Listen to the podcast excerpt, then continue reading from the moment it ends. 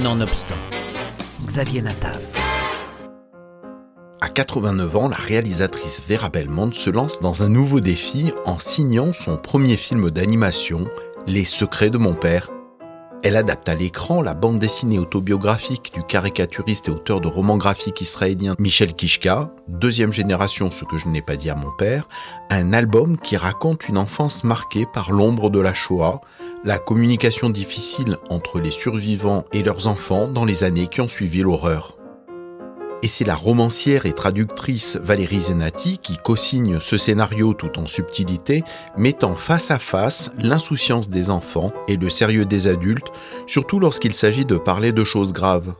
En fait, de parler, c'est justement ce que n'arrive pas à faire leur père, survivant d'Auschwitz. Valérie Zenati on a un petit peu décortiqué la bande dessinée ensemble avec un parti pris d'emblée qui était celui d'adapter l'histoire en direction de la jeunesse. Donc, ce qui n'est pas le cas de la BD.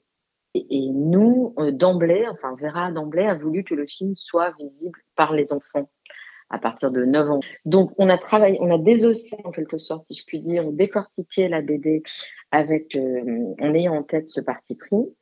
Et là, on a entamé un travail qui est un travail de ping-pong, comme très souvent en, coécriture, où moi, j'écrivais des scènes, je faisais des propositions, qu'ensuite on travaillait ensemble, euh, en face à face, et on poursuivait en imaginant la suite. Et ensuite, je faisais mes propres propositions. Voilà, il y a eu ce ping-pong de, de bases que je proposais, de scènes qu'on jouait. C'est comme ça qu'on a avancé.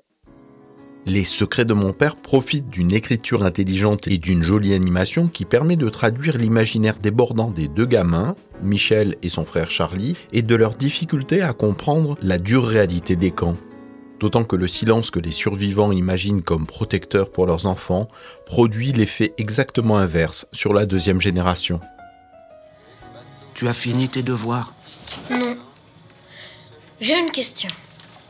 Pourquoi on n'a jamais vu ni ton père ni ta mère? Je sais que ton père s'appelle Joseph Kishka. Oh là là. Mais c'est encore ta mère qui parle trop. Non, c'est pas elle. C'est nous qu'on voudrait savoir. Mais savoir quoi? On sait que t'es allé à Ausch... Auschwitz. Je vous interdis de prononcer ce nom à la maison. Je trouve intéressant de se décaler un peu par rapport aux films qui sont habituellement euh, fait autour de, la guerre ou sur la guerre.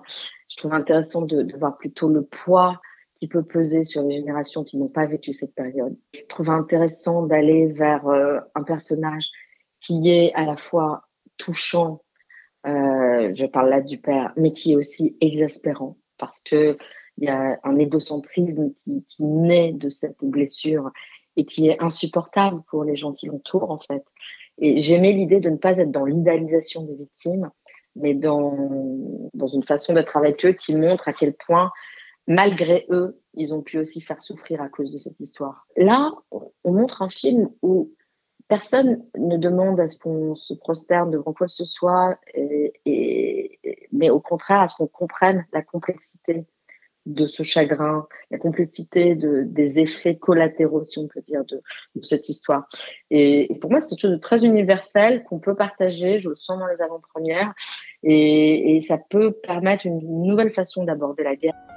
Parce qu'au fond, le film de Vera Belmont pourrait se résumer en une idée centrale une transmission double d'un père à son fils, d'abord d'un don, le dessin, qui accompagnera Michel tout au long de sa vie, mais aussi celle d'une malédiction, le traumatisme de la Shoah qui se passe de génération en génération, telle une maladie. Les secrets de mon père de Vera Belmont, un film touchant où se révèle progressivement le destin de toute une famille.